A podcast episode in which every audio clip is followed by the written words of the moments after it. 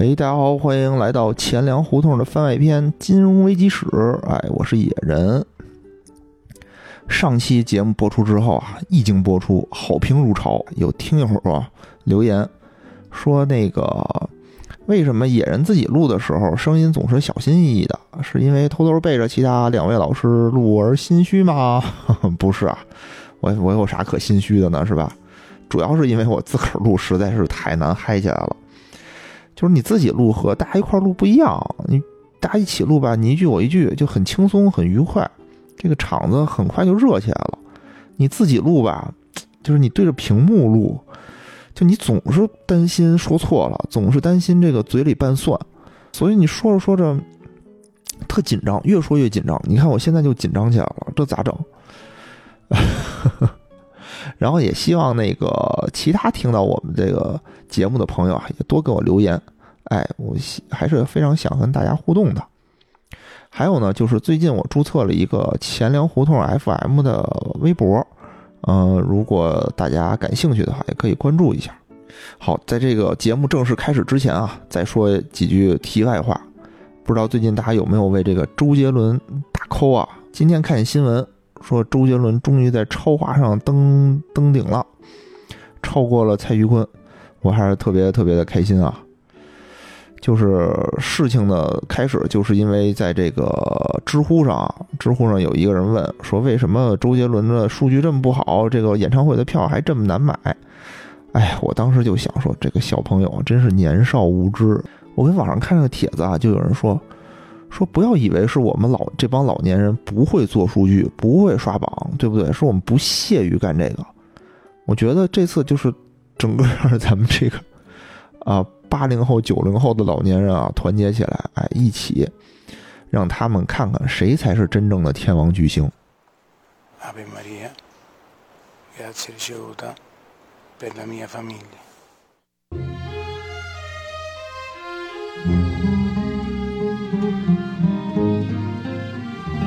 sentito e un amorevole divino.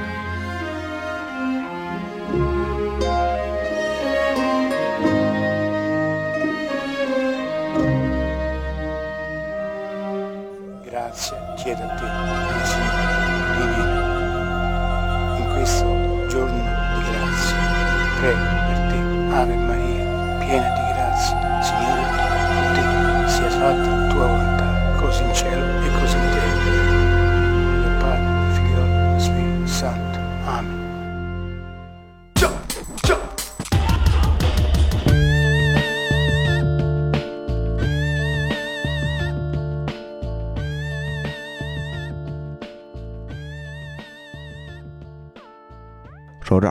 节目就正式开始。今天是讲什么呢？今天是讲这个法国的密西西比泡沫。哎，上一期呢，我们说的就是英法两个国家为了争夺这个欧洲的这个霸权地位，对吧？从一七零二年，哎，一直打到了一七一五年，打了十好几年，最终呢是以这个法国战败为结束。法国呢从此交出了欧洲霸主的这么一个地位。而且啊，法国战败，战争还欠下了二十三亿的里弗尔。里弗尔是当时法国的这个货币的单位。但是啊，我们打仗的这个哥们儿，就是还不不知道大家还记不记得啊？打仗的这个哥们儿叫太阳王路易十四，哎，历史上大大的有名啊。他在战争结束这一年，他死了。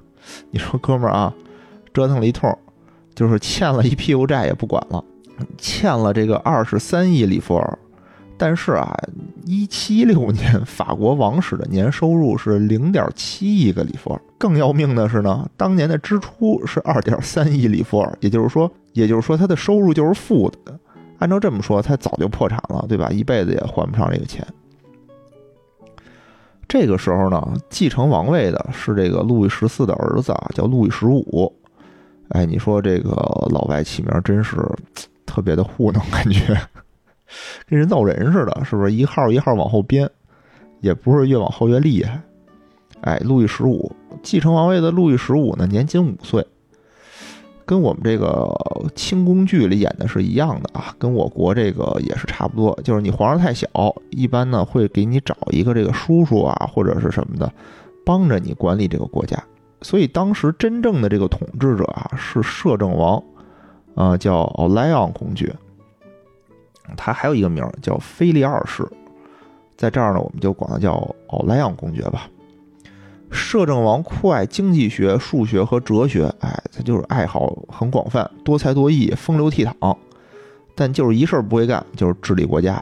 哎，不过呢，这个奥莱昂公爵啊，虽然对整个法国没有什么太大的贡献，他唯一的贡献就是结识了我们今天的这个男主角，他的一个牌友叫做约翰劳。约翰劳是我们整个今天这个故事的绝对主角啊，男一号。他呢，出身于英国爱丁堡的一个银行的世家，哎，就是他爸爸也是一个银行家。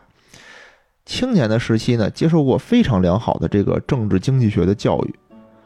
关于他的记载啊，就是一直在说，大家一直都在说，说他是一个非常有数学天赋的一个人。但是呢。他这个数学天赋并没有让他就是去好好研究数学的问题，哎，没有变成高斯，对吧？他呢把这个数学天赋用在了这个赌博上面。一六九四年啊，约翰劳就是因为和一个人啊抢夺一个名媛，就跟这哥们儿决斗，结果他赢了，把哥们儿打死了，因此被判终身监禁。我这就看这个东西资料的时候，我就特别奇怪。就是好像咱俩今天决斗，我把你打死了吧，我也得死。你说这决斗个什么意思呢？对不对？最后这个名媛跟谁了也不知道，反正是他们俩谁也没跟。但是约翰劳虽然被判终身监禁啊，哥们儿特别厉害，具体使用什么办法就不知道了。反正最后是越狱成功了，有的说他是越狱成功了，哎，有的说是被改判成无罪释放。甭管是什么原因吧，反正他就走了。没有什么太大的事儿。此后呢，隐姓埋名，哎，在英国、荷兰、德国、什么匈牙利、意大利、法国之间来回流窜，一直流窜了十四年。流窜的过程当中呢，其实他也是很幸福的，因为他会这个赌啊，他的数学天赋能帮助他这个挣好，在这个赌场挣好多的钱，所以他一直是非常的有钱。如果仅仅是说他赌博非常厉害的，那他。顶多是历史长河中的一个泡沫，没有人会记得他，或者可能变成了一个什么小说的一个原型人物，也就仅此而已了。但是我们的这位约翰劳不一样啊，他不仅赌博，他还会经常思考一些这个货币金融的问题。更可贵的是，他在成名之后，他在赌桌上啊结交了很多这个达官贵人，不断的在向这些人啊去灌输自己的这种金融思想。就好像打麻将一样，打麻将大家不能干打呀，对吧？打的时候得唠会嗑什么的，对吗？问题是啊，这些达官贵人没有一个人会相信一个赌徒的话，所以呢，就没有人搭理他，他也很郁郁不得志。在一七零五年呢，约翰劳就是前思后想，说：“哎呀，我这个思想简直是太棒了，就跟你们这帮人说吧，你们也听不懂。”所以呢，他回到苏格兰专职写作，哎，也不去赌博了。最后出版了一本叫做《货币与贸易通论》的书，这本书被经济学上，哎，创为是一本创世纪的经济学著作。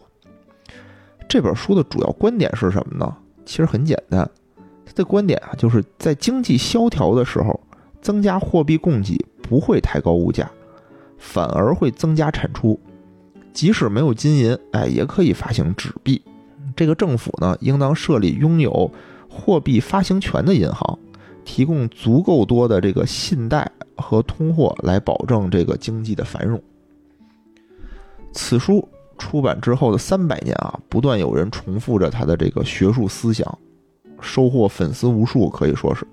其中有个最著名的粉丝啊，叫做约翰梅纳德·凯恩斯。稍微有一点学过这个经济学的人肯定知道他啊，对吧？就是誉为当代经济学之父的凯恩斯。凯恩斯呢写了一本复述约翰劳思想的书，叫做《就业、利息与货币通论》。这本通论被称为当代经济学大厦的奠基之作。我们先说约翰劳的这本通论，法国摄政王，哎，刚才我们说的这个花花公子奥莱昂公爵呢，他你说好死不死的看到这本书了，看完之后啊，拍案叫绝，是不是？公爵正为这个路易十四，我们这个太阳王 欠下这一屁股账，咋还不知道呢？正愁呢。看这本书发现啊，即使自己可以制造货币啊，又不用为这个金银发愁，对吧？这多好啊！而且我还认识这个约翰劳，还是我的朋友，对吧？那就来吧，咱们一块儿合作，一块儿把这个法国的这个经济啊挽救回来。从此，约翰劳终于得到了机会。一七一六年的五月五日。法国政府啊，特许约翰劳在巴黎成立成立这个通用银行，它呢也是法国第一家这个私人银行，就是私人开的银行。王室授予通用银行这个特许货币发行权，哎，纸币可以兑换硬币，也可以用来缴纳这个赋税。在此之前啊。为应对这个金融危机，我们这个大宝贝摄政王啊，经常擅自削减金币的含金量。他觉得呢，我少给你搁点，我就能多造一点，对吧？搞得这个金币啊，几乎成了这个铜币。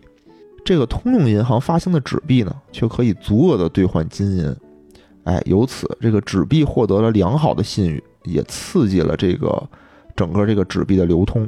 法国的商业开始复苏，人们对这个约翰劳的信任啊，甚至超过了这个摄政王。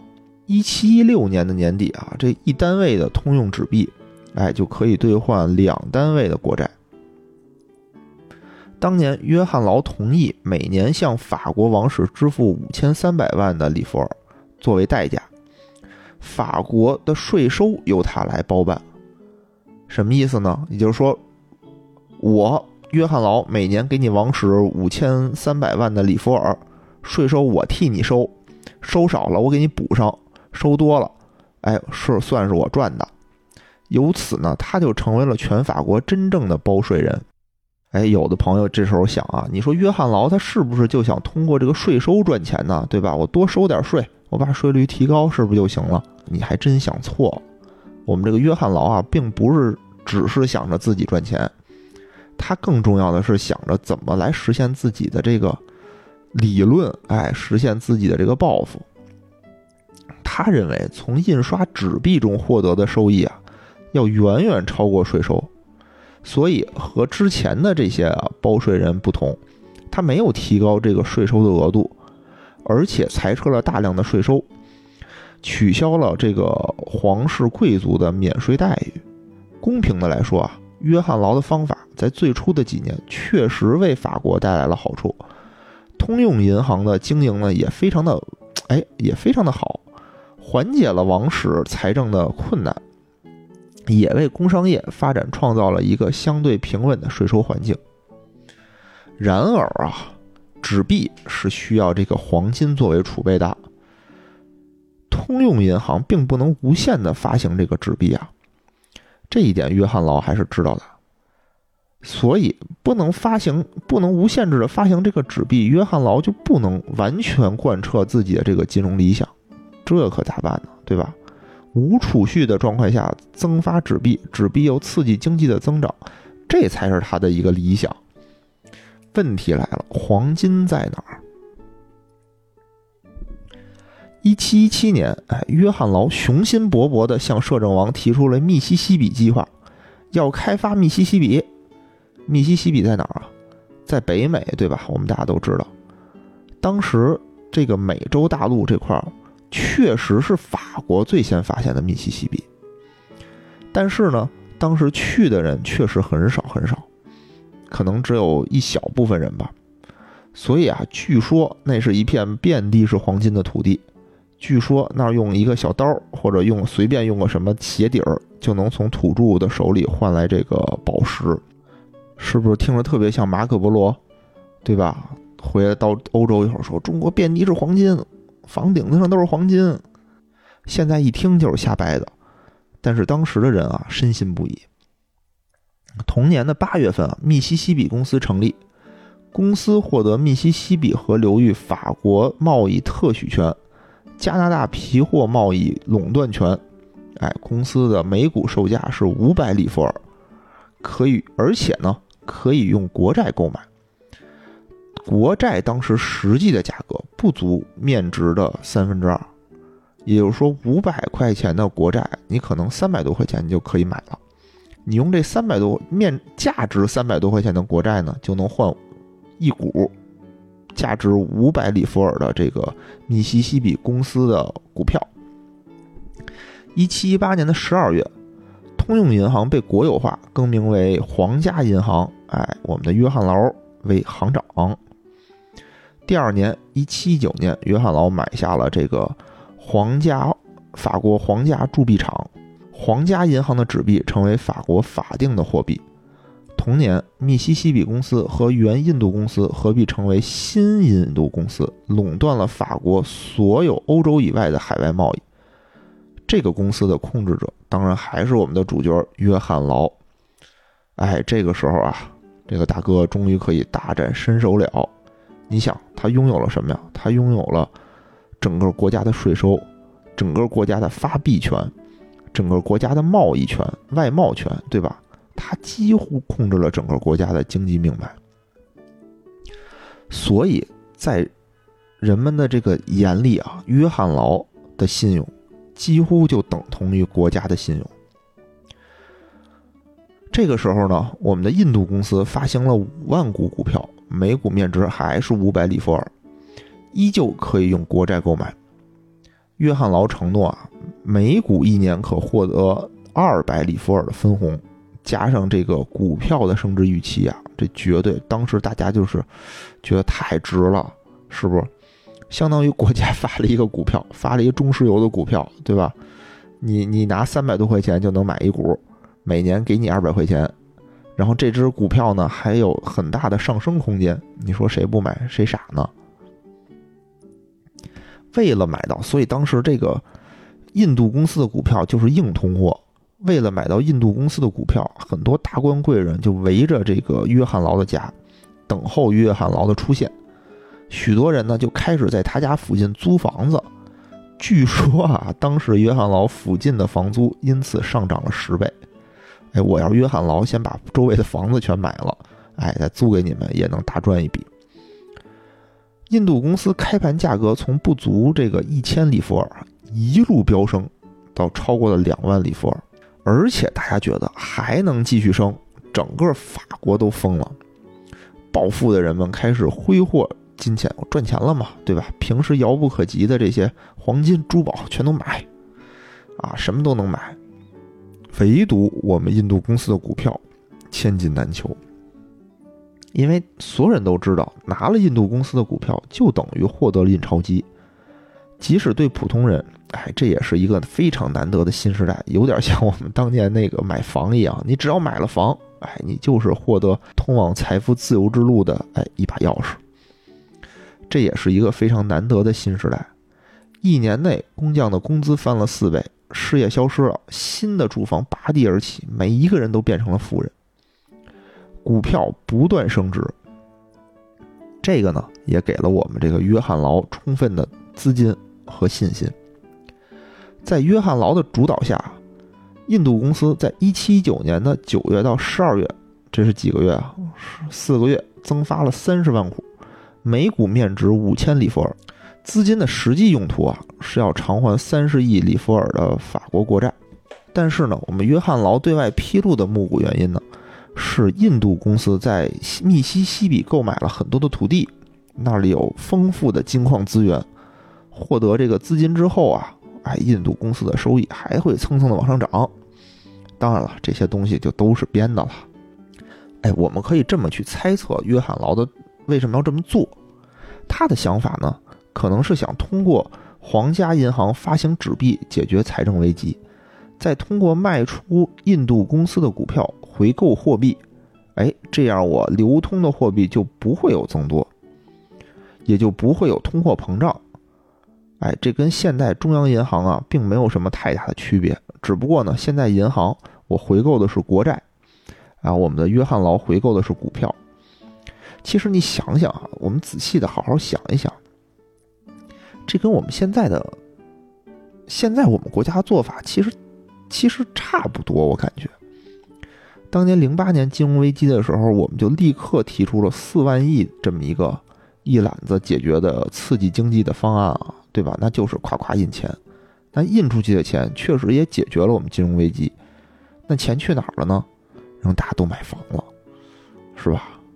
大家都买成了房，我这个四万亿其实就固定在了土地上，并没有在外面流通，所以也没有造成太大的通货膨胀，除了房子以外。所以你看，约翰劳想到的这个办法，其实沿用到了现在。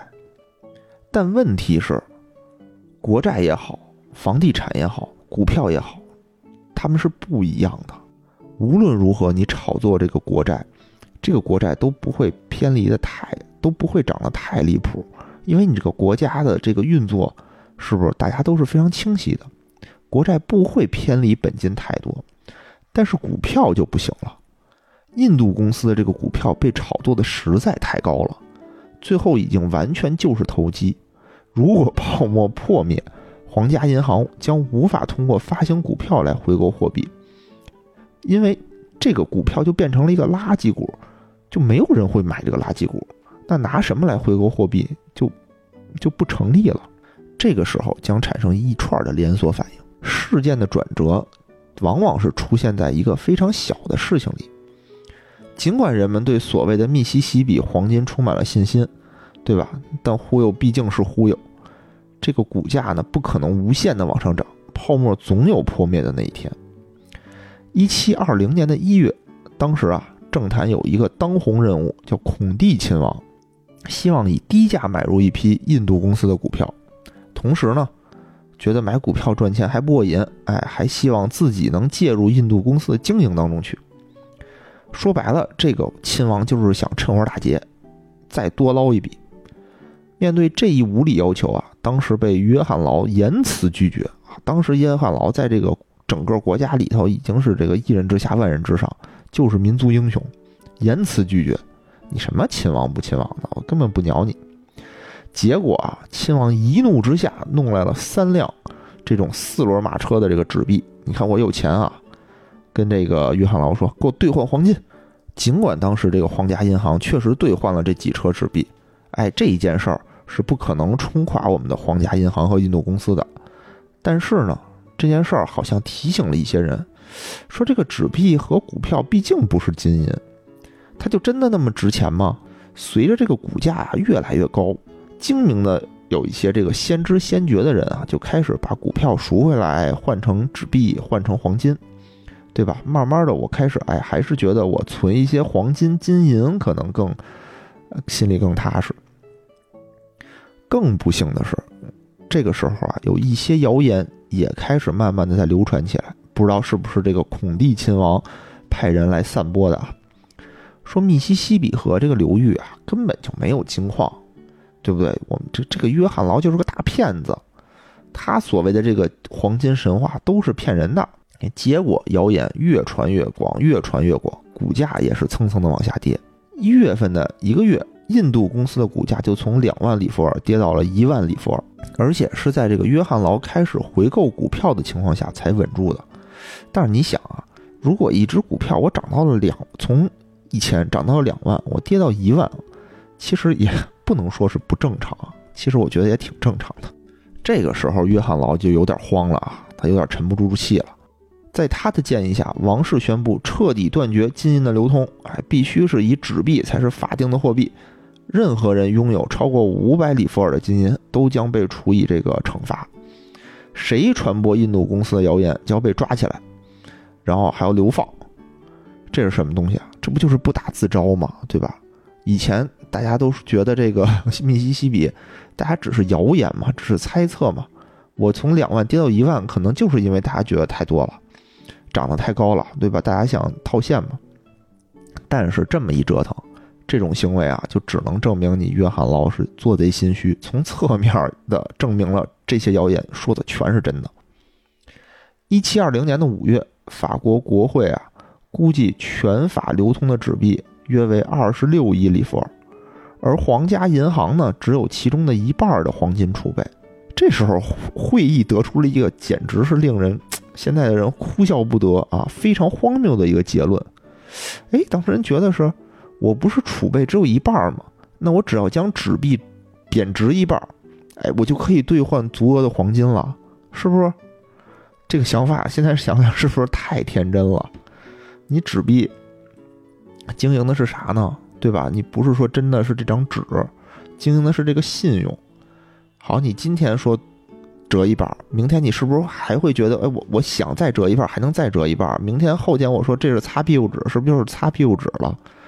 所以大家都觉得这个东西太荒谬荒谬了，直接导致了整个货币信用的崩盘。当然了，货币信用崩盘之前，我们的这个印度公司的股价提前崩盘了。七天之后啊，王室不得不宣布法令的作废。但是这个时候呢，印度公司的股票已经掉到了一千里弗尔以下。其实啊，印度公司的股价后期的跌幅远没有传说中的那么离谱。一七二一年的九月，也不过是跌回了一七一九年五月的水平。约翰劳设计的这个体系还是可以支撑下去的。关键的问题是，王室已经不信任约翰劳了。王室免去了约翰劳财政大臣的职务，哎，他被一脚踢出了内阁。十月份，摄政王宣布废除纸币的流通，剥夺了印度公司的一切特权。这时候啊，挤兑已经不可避免了。这个摄政王也真是。你明知道你的纸币和你的这个黄金储备是不对等的，对吧？你现在废除纸币，那只能让大家全都拿着纸币换回黄金。曾经显赫一时的这个法兰西皇家银行，在一片喧嚣当中关门大吉了。密西西比泡沫给法国留下的伤痛是无法弥补的。泡沫破灭的时候，纸币。这个纸币面值持续下降，整个国家的财富瞬间蒸发，而且此时国民对未来已经彻底丧失了信心，对国家丧失了信心。此后的八十年，法国都没敢再重建银行体系，始终用的是铸币。最后呢，我们再重新梳理一下这个劳搭建的体系。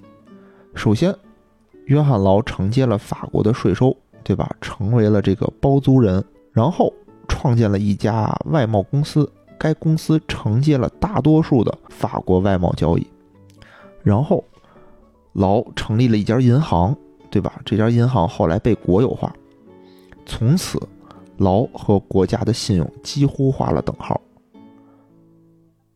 此外呢，这家贸易公司号称利润超级好，而且还能挖出黄金，然后依靠利润发行了股票。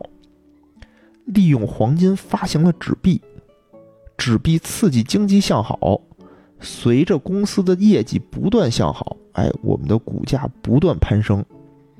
还记不记得，当时发行股票的时候是说，每一股我会给股东返二百里弗尔，每年返二百里弗尔的这个股息。如果它的发行价一直是五百元的话，那它相当于我需要把五分之二的。就是百分之四十的这个这个每年的付百分之四十的股息给出去，这个这个成本是相当高的，所以他约翰劳要把这个公司业绩不断做大，让他发行股票的价格不断提高。当后来他发行到五千里弗尔一股的时候，这个时候他的这个股息就变成了百分之四，从百分之四十降到了百分之四，公司的融资成本。成倍的往下降，而股票回收回来的纸币也抑制了通货膨胀。哎，这一切看来简直是天衣无缝，对吧？这里面公司的利润、股票的价值、货币的信用、国家的信用，就像《红楼梦》里的四大家族一样啊，一荣俱荣，一损俱损。股票之所以能成为这个抵制通货膨胀的手段，是因为大家认为股票能保值啊，对吗？一旦大家开始质疑公司的利润，股价将大幅的下降。当股票变成垃圾股的时候，没有人买的时候，股票就失去了抑制通货膨胀的作用啊。通货膨胀使得货币的信用也大幅的下降，人们开始兑换黄金，又因黄金储备不足，再加上啊我们的这个王室这个摄政王大宝贝儿频出昏招，当纸币。兑换不出黄金的时候，那纸币就是废纸，从而整个国家的财富瞬间蒸发。你看啊，金融就是这么的奇妙，可能因为几张纸就变得好起来，也可能因为几张纸说没也就没了。其实，约翰劳设计的整个金融体系并没有过多的错误。如果说非要有错，那么他确实不应该选择股票作为回购的手段，哎，也不应该炒作密西西比的这个概念。劳的这个试验固然是失败了，但他的纸币理想还是被全世界所采纳，而他也被誉为是泡沫之父。泡沫其实从来没有停止出现过。在今后的历史之中啊，金融市场上的泡沫不断出现、不断破灭、不断平复、不断消解，这不仅是人性的必然，哎，也是金融市场不断进化的必然结果。而密西西比的梦魇现在仍在全世界上演，或许这就是市场真正的魅力之所在。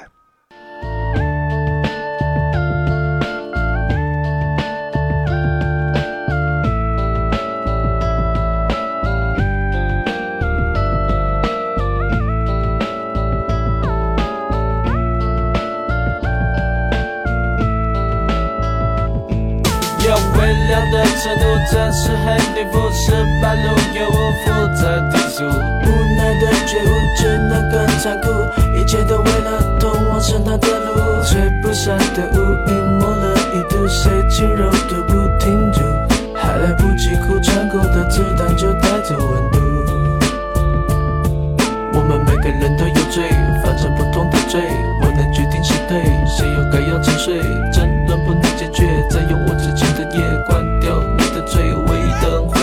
前面的人都有罪，后面无路可退。与否证明判决，那感觉没有适可指挥，就像被下边的泪，你是这完全的黑，阻挡悲剧蔓延的悲剧会让我沉醉。这个紧握我的左手，我是没关系的承诺，泪珠光忘记在角落，一直一直一直伴奏。黑色帘幕被风吹动，阳光无言的穿透，洒下表情被我驯服后的手，沉默